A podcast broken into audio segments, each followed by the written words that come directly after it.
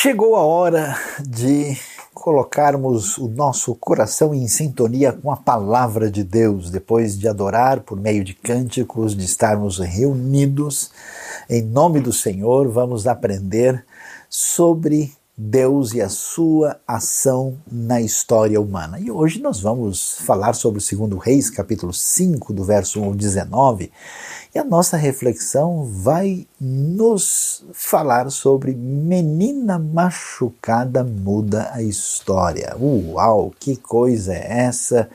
o que é que nós temos aqui. Uh, muita gente sofre de maneira complicada nesse mundo, e vamos ser sinceros, muitas vezes as pessoas mais atingidas são exatamente crianças, e eu diria, em grande parte, muitas meninas passam por uma situação, e a Bíblia, na sua sensibilidade, vai focalizar uma história que tem a ver com esse tema uh, que tem muito a nos ensinar no dia de hoje. O que, que nós temos aqui? É sempre para entender um texto bíblico corretamente, a gente tem que entender o que está acontecendo, em que época isso se deu, o que foi de fato que uh, se passou, né? Então, por volta aí de 850, 840 a.C., né?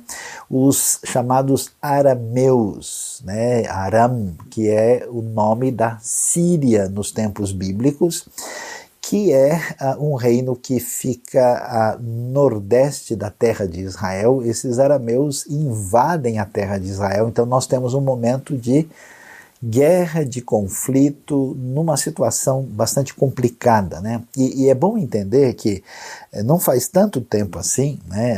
aí há três gerações atrás, nós estávamos no reinado de Salomão, né, no ápice da, da, da, história da monarquia de Israel. E de repente o reino divide, entra assim num caos, numa situação negativa crescente, e agora uh, num ambiente de muita idolatria, de afastamento de Deus, de ruptura com as suas referências e os seus padrões, aí nós ainda temos um cenário de guerra, e você sabe que guerra é sinônimo de exploração humana, de escravidão, de epidemia, de uma série de coisas que são terríveis e aparecem aí nesse cenário. E olhando para essa realidade, aí nós vamos é, perceber o que acontece aí no sentido mais específico né, do uh, nosso contexto histórico. Observe aí a, a, lista dos reis de Israel, no reino do norte, né, que vai existir entre os anos 931 e 722. No meio aí dessa troca de reinos e dinastias, ou melhor, de reis, né? Nós temos a sequência de uma época de muita apostasia, muito afastamento de Deus, que é a época do rei Acabe, que era filho de Onri, um rei muito importante, que depois é sucedido por Acasias e, finalmente, nesse período específico que a gente está mencionando, que tem a ver com a nossa história, nós temos a época do rei Jorão. E que época é essa? Jorão é o rei de Israel, quando o profeta Eliseu, que é o sucessor de Elias, que merece uma atenção especial nessa transição que aparece aí no início do segundo livro dos reis, quando Elias vai com Elias vai ser levado aos céus e Eliseu vai ser o seu sucessor. Enquanto isso, na Síria, né, na, Uh, entre os arameus, ali nós temos o rei Ben-Hadad, que na verdade é Ben-Hadad II. Né? E aí nós temos as informações, você vê que as referências que aparecem, Jorão foi o nono rei de Israel, ele reinou 12 anos, né? Ele, na verdade, era o segundo filho de Acabe, né, que ficou no lugar do seu irmão Acasias, que tinha sido, né, então ele é filho de Acabe neto do grande e conhecido rei Onri. E durante o seu uh, reinado, né, ele passa por momentos difíceis, depois dessa época que nós estamos aqui, quando ele vai enfrentar o cerco de Samaria, que aí nós já vamos ter um momento uh, mais complicado na história. Então, quer dizer, se você acha que você, nos últimos tempos, ouviu notícia ruim, na verdade você não faz ideia qual era a situação de caos e de dificuldade que nós temos no texto. E como é que a história de Segundo Reis começa a nos falar uh, desse ambiente quando o, uma menina machucada muda uh, o movimento da história. Né? Diz o texto que Naamã, comandante do exército do rei da Síria, do rei arameu, era muito respeitado e honrado pelo seu senhor, pois por meio dele o senhor dera vitória à Síria. Mas esse grande guerreiro ficou leproso. Ora, tropas da Síria haviam atacado Israel e levado cativa, ou seja, prisioneira, uma menina que passou a servir à mulher de Naamã. Um dia ela disse à sua senhora: Se o meu senhor procurasse o profeta que está em Samaria, ele o curaria da lepra. Naamã foi contar ao seu senhor o que a menina israelita dissera. Veja, entendendo o que acontece aqui, é um negócio inimaginável, porque a gente passa por dificuldades é, econômicas, por tribulações, dificuldades familiares, problemas pessoais de diversos tipos. Aqui, vamos assim dizer, o mundo desabou. Né? Porque você tem uma invasão estrangeira ah, dos arameus que entram ali nas cidades, nas pequenas vilas e conquistam ali parte desse reino do norte. O rei de Israel não tem muito o que fazer. E aí você tem um general, que é um homem respeitado, que é um conquistador, e é um problema sério do ponto de vista do entendimento sobre quem Deus é. Nesses dias estamos falando sobre o entendimento a respeito de Deus, da Sua palavra, dos ensinamentos fundamentais das Escrituras, e a gente aprende muito sobre Deus exatamente nos relatos que falam não só sobre quem Deus é, mas como é que ele age. E o que, que você vê? Aparentemente, nesse momento, você tem o que a gente pode chamar de um Deus distante. Por quê? Porque o povo de Deus se desviou, o povo de Deus se dividiu em dois reinos que estão numa relação de conflito e oposição. Esse povo de Deus se afastou da lei de Deus, entrou em idolatria, e quando a gente vai ver, um aparente, vamos dizer, um aparente silêncio de Deus, um distanciamento de Deus. Será que Deus não faz nada? Por que, que Deus não impede uma pandemia? Por que, que Deus não evita uma guerra? Por que, que Deus não impede a própria igreja de fazer coisas que não faz sentido? Parece que nós estamos diante de um Deus distante quando você lê aqui o relato é chocante. Presta atenção, olha só o detalhe. Diz o texto que o Senhor dera vitória à Síria. Você percebe? Parece uma espécie de provocação. Em vez de dizer assim, aconteceu, a gente diria foi o diabo que usou os arameus para atacar Israel. Ou a gente diria, olha, Israel, na sua desobediência, está colhendo as consequências. Mas não. O texto diz: o Senhor dera vitória à Síria. E aí, nesse momento, uma menina que aparece aí, que pela palavra hebraica seguramente é uma adolescente, ela deve ter, quem sabe, 13, 14, 15 anos de idade, e ela é levada como prisioneira e vai, né, a razão por que ela aparece com destaque, ela vai trabalhar na casa do Namã. E de repente, o que, que acontece? Esse Namã aparece com uma doença forte, a doença chamada tsarat traduzida por lepra. Mas assim, o que é lepra? Hoje a gente entende lepra como o que a gente chama de hanseníase. Mas lepra na Bíblia é muito mais do que isso, é qualquer doença de pele realmente perigosa, destruidora e contagiosa. Pode ser câncer de pele, pode ser vitiligo, uh, pode ser psoríase, pode ser uma série de possibilidades, né? o homem está muito doente, provavelmente ele está sangrando, está com pulso, está com feridas e e a menina então diz: Olha, se o meu senhor procurasse o profeta que está em Samaria, Samaria é capital do Reino do Norte, ele o curaria da lepra. Ela faz uma referência ao profeta Eliseu. O que, que nós temos aqui? Momento de guerra, crise e cativeiro momento em que a gente não imaginaria que Deus de alguma maneira estaria presente, que Deus teria qualquer relação. Ou a gente acha que as coisas estão debaixo do controle do mal, Ou a gente imaginaria que Deus simplesmente se ausentou e a ironia do texto é que Deus é a causa do que está acontecendo. Acontecendo, ele entregou os israelitas nas mãos do general Naaman. E isso ainda cria um problema mais complicado. Por quê? Porque ao fazer isso, veja, cada povo na antiguidade luta em nome do seu Deus ou dos seus deuses.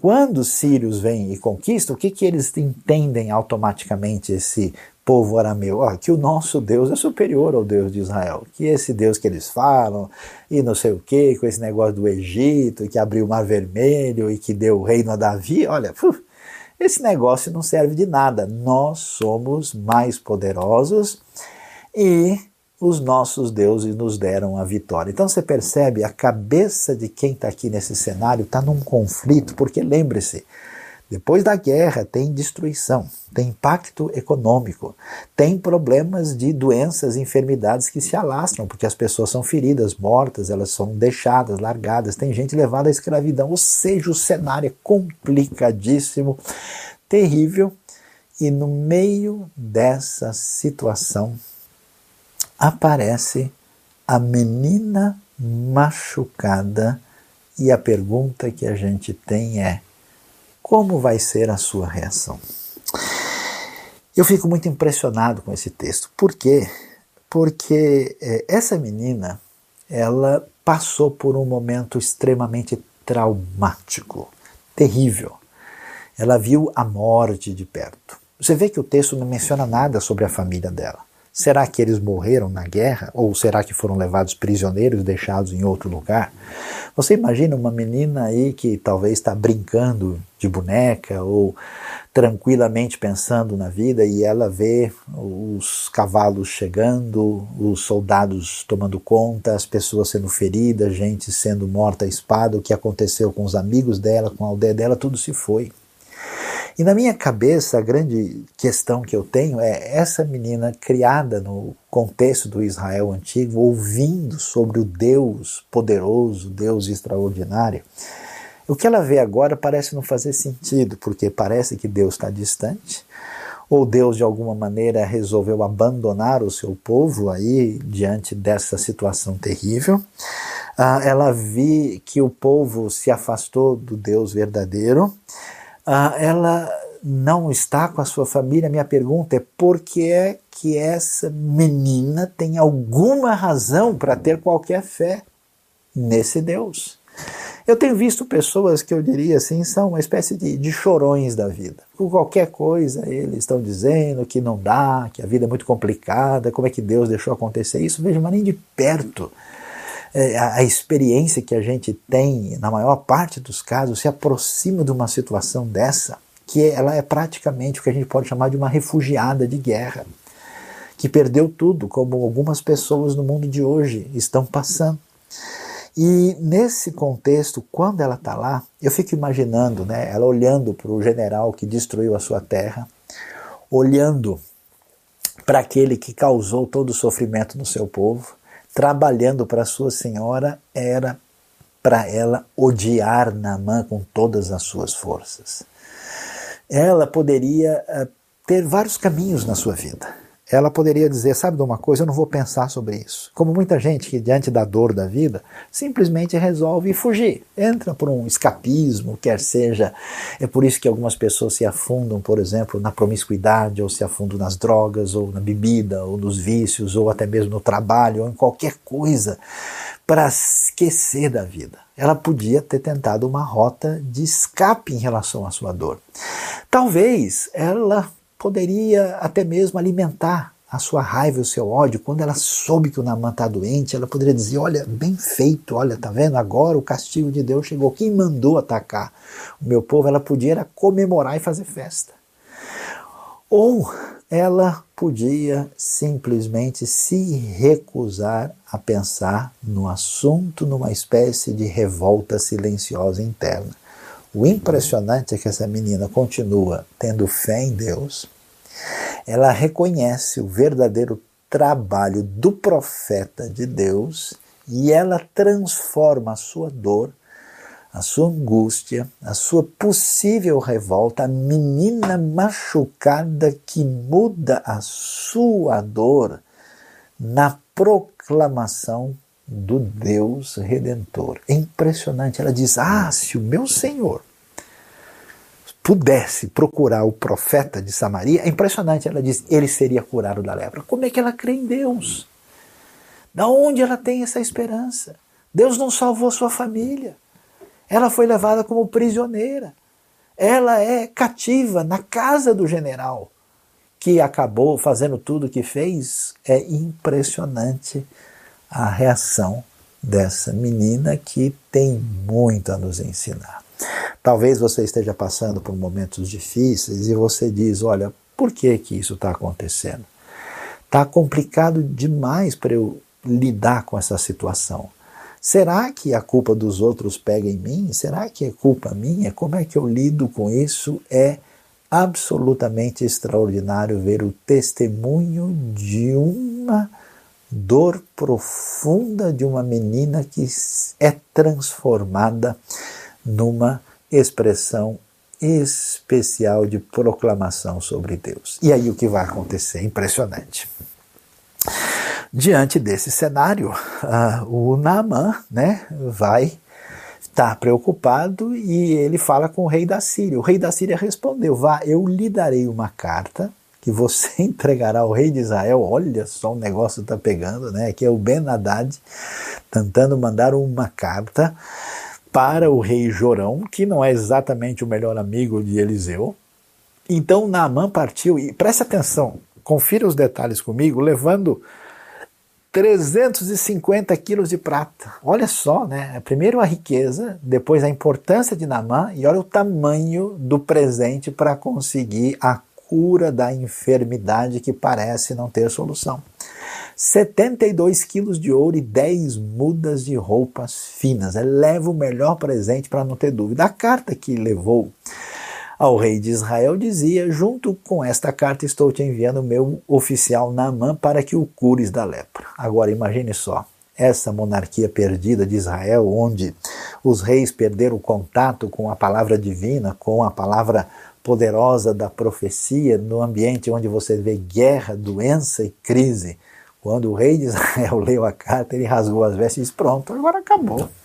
Por acaso sou Deus capaz de conceder vida ou morte? Por que este homem me envia alguém para que eu cure da lepra? Ele não está nem sabendo. Vejam como ele procura o motivo para se desentender comigo. O rei Jorão falou: Pronto, agora ele está arrumando um pedido absurdo para que eu diga: Olha, não é possível fazer isso. Aí ele vem com um segundo ataque e acaba com tudo, nós vamos passar por uma situação complicadíssima. É muito interessante. Essa menina, a menina machucada, da ferida dolorida, ela vai ter uma sintonia que eu chamaria de divinal, porque é com Deus, que vai ter impacto internacional.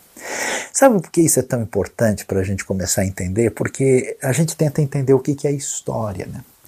Como é que os caminhos e as trajetórias da humanidade se definem. E você tem várias opções. Tem gente que conta a história do ponto de vista militar, do ponto de vista da economia, do ponto de vista da relação entre as classes sociais.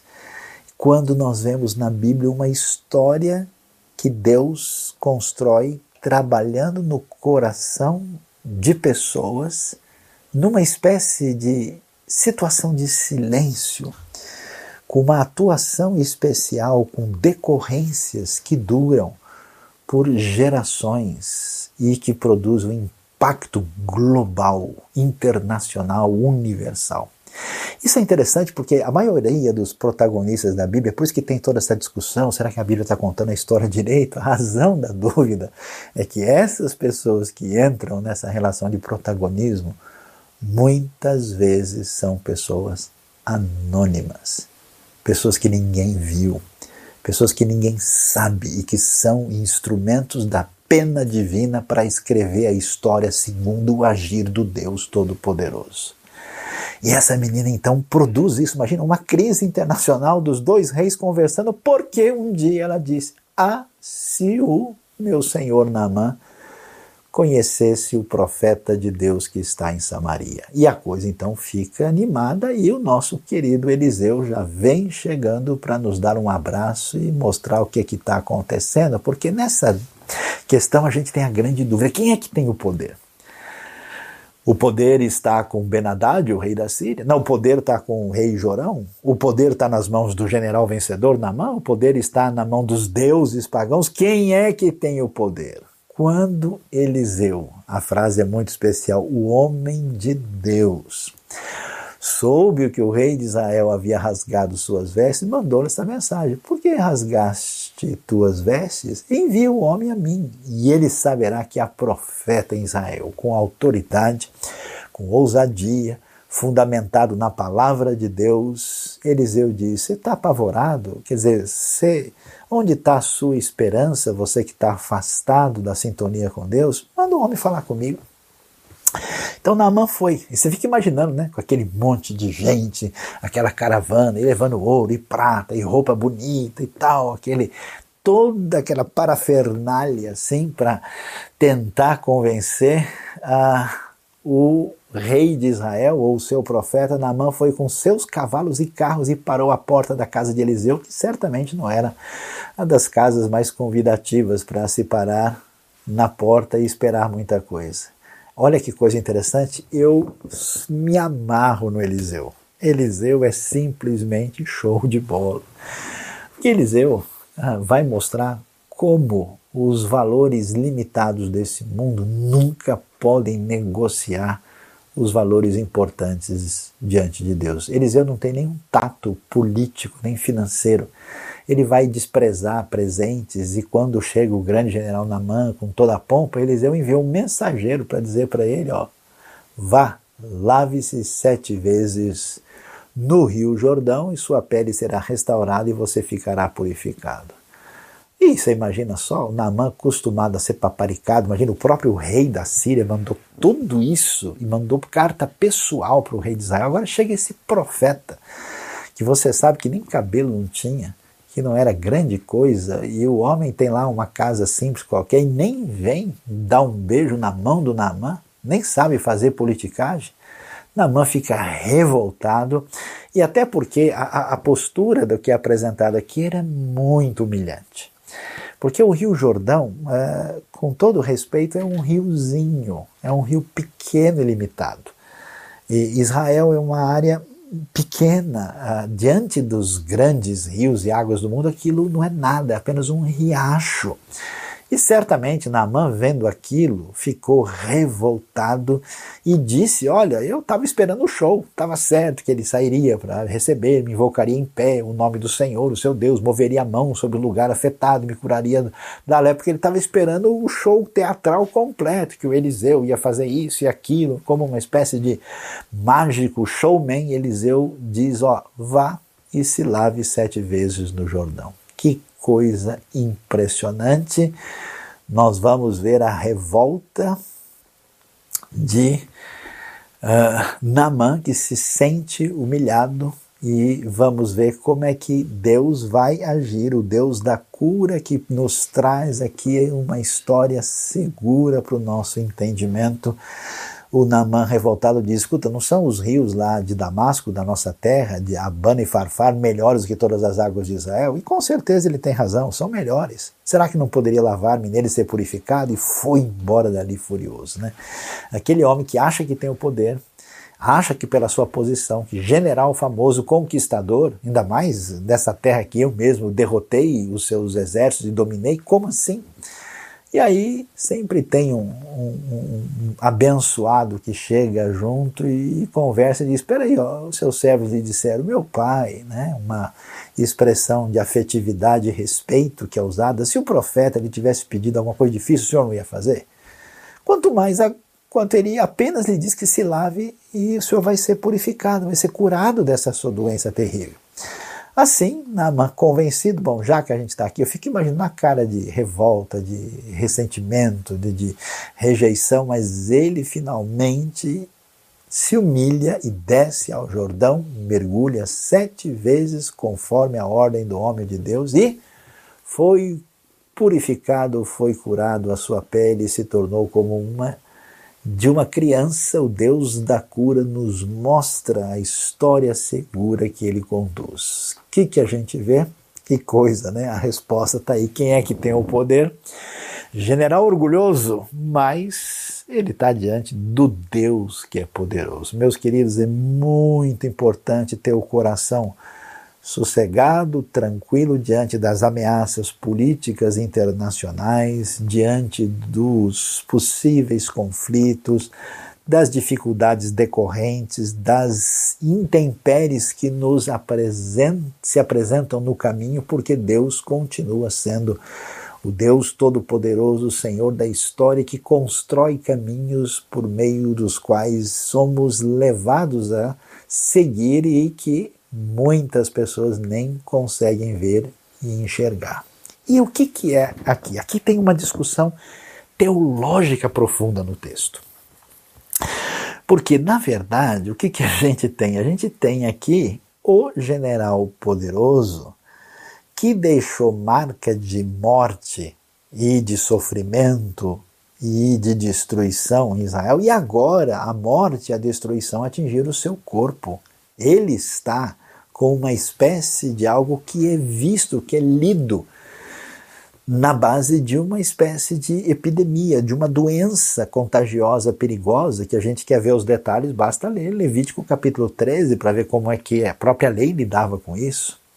E agora, esse homem que acha que venceu Israel e que fez isso com base no seu poder, daí a sua atitude de orgulho, e com base nos seus deuses, agora ele e toda a sua comitiva voltaram à casa do homem de Deus e vão chegar à casa de Eliseu. Ao chegar diante do profeta, Naamã lhe disse: Olha que coisa, agora sei que não há Deus em nenhum outro lugar senão em Israel. Isso é uma declaração de fé. Que coisa, no meio do caos, no meio da confusão, você vê a vitória da missão porque creu o pagão Naamã no Deus verdadeiro. Você percebe que esse homem que achava que a sua vitória deve ser aos seus deuses e ao seu poder, na ironia de que enquanto o povo de Israel perdeu a confiança e a fé em Deus e seguiu um caminho de apostasia, e a impressão que a gente tem é que tudo está perdido, que Deus não cuidou do seu povo, que a coisa se foi, será mesmo? O próprio general pagão vai reconhecer que não há Deus em nenhum outro lugar senão em Israel, reconhecendo o Deus único verdadeiro. E claro, com o seu jeito de ser, ele diz: Por favor, aceita um presente do teu servo. E o profeta respondeu: Juro pelo nome do Senhor a quem sirvo que nada aceitarei. Ei, Eliseu, nosso amigo, tem muito a nos ensinar. Eu não quero nada para mim. Não estou procurando honra, não estou procurando recurso, não estou procurando dinheiro, não estou procurando favor, não quero usar os dons de Deus em causa própria. E olha lá, hein? embora Naamã insistisse, ele recusou. A gente sabe, a história conta que o servo dele ficou interessado, falou: Poxa, meu, meu patrão é, é, bobo, né? O moço que ajudava ali, o Eliseu, o Geazi, foi atrás, contou uma história e depois ele pegou a lepra porque ele não estava entendendo o que é realmente prioridade na relação com Deus. Que coisa impressionante! Derrota na história. A missão tem vitória? Sim, a missão tem vitória diante do fato do que parece ser uma derrota na história. Então é importante a gente entender isso, porque à primeira vista, quando a gente observa a nossa dor, quando a gente observa os caminhos da história, quando a gente observa aquilo que parecem ser derrotas terríveis que atingem a nós e ao próprio povo de Deus, a gente fica meio confuso, a gente acha que Alguma coisa está descontrolada e essa é a razão da nossa ansiedade, da confusão interna do nosso coração, é, que está associada com essa perda de conexão firme em Deus que é necessário que a gente tenha. Nós vamos ver que sim, a resposta é que a missão tem vitória diante da aparente derrota na história. E veja só o que é que a gente descobre, né? O texto aí vai dizendo, e disse Naamã, já que não aceitas o presente, ao menos permite que eu leve duas mulas carregadas de terra, pois teu servo nunca mais, olha lá, preste atenção, fará holocausto e sacrifício a nenhum outro Deus senão o Senhor. O que, que a gente vê? Ao contrário do que parece quando você começa a ler o texto, né? como assim? Israel dividido, apostasia, derrota, sofrimento, ainda mais de uma menina machucada que não tem nada a ver com isso. Quer dizer, parece que Deus realmente não se importa com nada. Agora a gente vê essa inversão do caminho quando a gente achava que Deus não tinha qualquer plano, Deus se mostra soberano.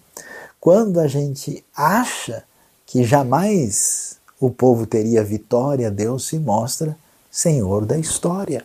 De tal forma que o Naamã, ninguém nem pediu para ele, ninguém falou nada. Naamã, e aí? Você aceita agora? Você entendeu? Então repita comigo, Naamã. Não. Ele diz: Eu não vou fazer mais sacrifício a nenhum outro Deus senão ao Senhor. É esse, esse curioso elogio do gentil que aparece na Bíblia hebraica mostrando como essas pessoas são alvos da graça e do agir de Deus, mesmo estando eles em condições iniciais as mais improváveis possíveis. Agora é interessante, e, é, e a sensibilidade do texto bíblico tem muito a nos ensinar. E o Namã diz para Eliseu: Mas que o Senhor me perdoe por uma única coisa. Quando o meu Senhor, falando do rei, do Ben-Hadad na Síria, vai adorar no templo de Rimon, né, do Deus dos arameus, eu também tenho que me ajoelhar ali, pois ele se apoia em meu braço. Que o Senhor perdoe o teu servo por isso. Ele diz: Olha, tem uma cerimônia formal lá e que eu tenho que participar, que o rei faz.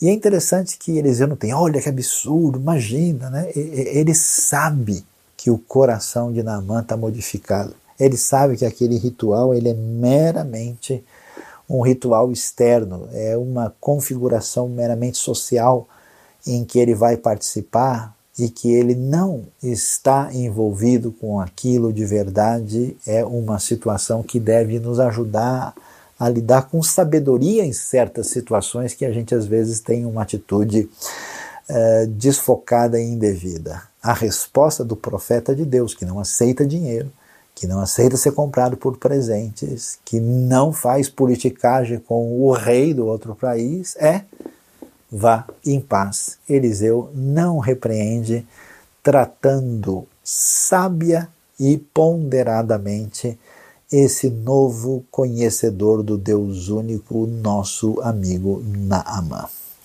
E aí o que, que a gente descobre? A gente descobre muita teologia, muito conhecimento bíblico, teológico, doutrinário nessa nesse texto especial da palavra de Deus. Nós vemos aqui o Deus que se revela na história. Que Deus é esse? O Deus que cuida da sua vida, o Deus que trabalha no nosso coração, o Deus que está vendo a sua família, que está vendo a sua dificuldade, que conhece a sua dor, que sabe da sua situação de pessoa talvez machucada, de pessoa que está confusa e que não sabe como pensar diante da ansiedade, esse Deus permanece sendo um Deus soberano. Não são as aparentes guerras, conflitos e dificuldades que tiram a realidade de quem Deus é. Esse Deus se mostra um Deus poderoso, um Deus que parece não ter controle, mas ele vai preservar a menina, vai trabalhar na vida dela, ele vai curar o Namã, ele vai honrar o ministério de Eliseu e vai colocar o rei de Israel no seu próprio lugar, porque Deus tem todo o poder, ele é o Senhor de toda a terra e o Senhor da história. Esse Deus não é um Deus previsível, não é um ídolo pagão um ser que a gente controla para ele fazer o que a gente quer quando a gente quer. Deus é insondável. Nós não entendemos os seus caminhos. Isaías diz: assim como os céus estão elevados acima da terra, assim são os caminhos do Senhor. Não há como manipular a Deus. Portanto, quem poderia dizer que através de uma derrota militar para os pagãos arameus, Deus iria construir uma espécie de história de revelação de si mesmo e de teologia de missão e uma teologia de, de conforto do coração. Deus insondável é um Deus admirável que deve ser honrado, adorado, buscado na nossa relação de dependência com Ele. Esse é o Deus que se revela. Esse Deus é bondoso, porque eu nunca imaginaria, começando a ler a história, que Deus teria qualquer preocupação com Naamã. Eu esperaria o seguinte: então a ira do Senhor se levantou contra Naamã, porque ele ousou invadir a terra do povo da aliança, e assim então o Senhor trouxe juízo sobre ele. Não. Deus leva o testemunho sobre ele na casa do Naamã ele trabalha no coração da menina e ele vai permitir que Naamã, o general perverso e culpado, seja alvo da sua misericórdia. Por isso é tão importante. A gente não sabe quem Deus quer alcançar. Tome cuidado, seja prudente e sensato, porque a pessoa que você acha que é a pessoa mais horrível desse mundo pode estar na lista da ação da graça divina que vai se manifestar em pouco tempo, até porque quando alguém reage assim muito duro, é que a coisa está incomodando lá dentro. É gente ferida, gente confusa, gente que está rosnando de dor. Por isso, Deus bondoso se mostra maravilhoso fazendo o que a gente não imagina. E a coisa talvez difícil da gente entender, e eu fico até sentindo no fundo do meu ser, é que o Deus vencedor, o Deus que é o Senhor, é o Deus que traz a dor. Eu não sei muito bem porquê. Talvez seja porque a maneira de como a gente consegue de fato aprender coisas importantes e ser mudado e transformado. Mas Deus permitiu que aquela menina saísse aquela noite chorando, que ela fosse aprisionada numa fase tão, vamos dizer, de construção da sua própria vida.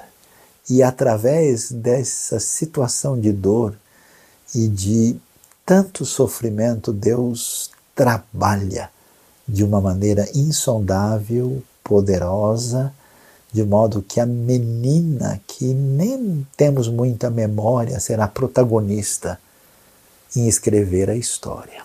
E esse Deus, o Deus que abençoa a sua vida, o seu coração, é o Deus que faz missão. Quem diria? No meio da guerra, da apostasia, Deus dá um jeito de converter ao Deus verdadeiro o general pagão estrangeiro.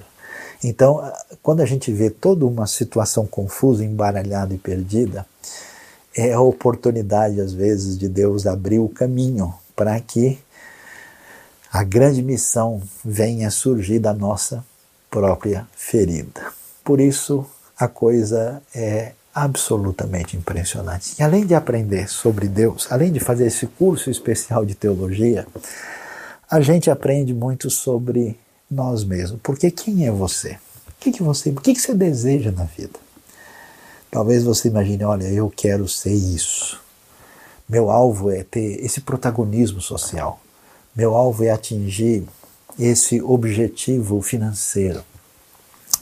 Meu alvo é, é, é, ser uma pessoa de destaque, de renome. A coisa mais impressionante é que no momento em que dois reis estão tentando saber quem é que tem mais poder, e um general orgulhoso se acha o máximo, sabe quem vai determinar o caminho da história?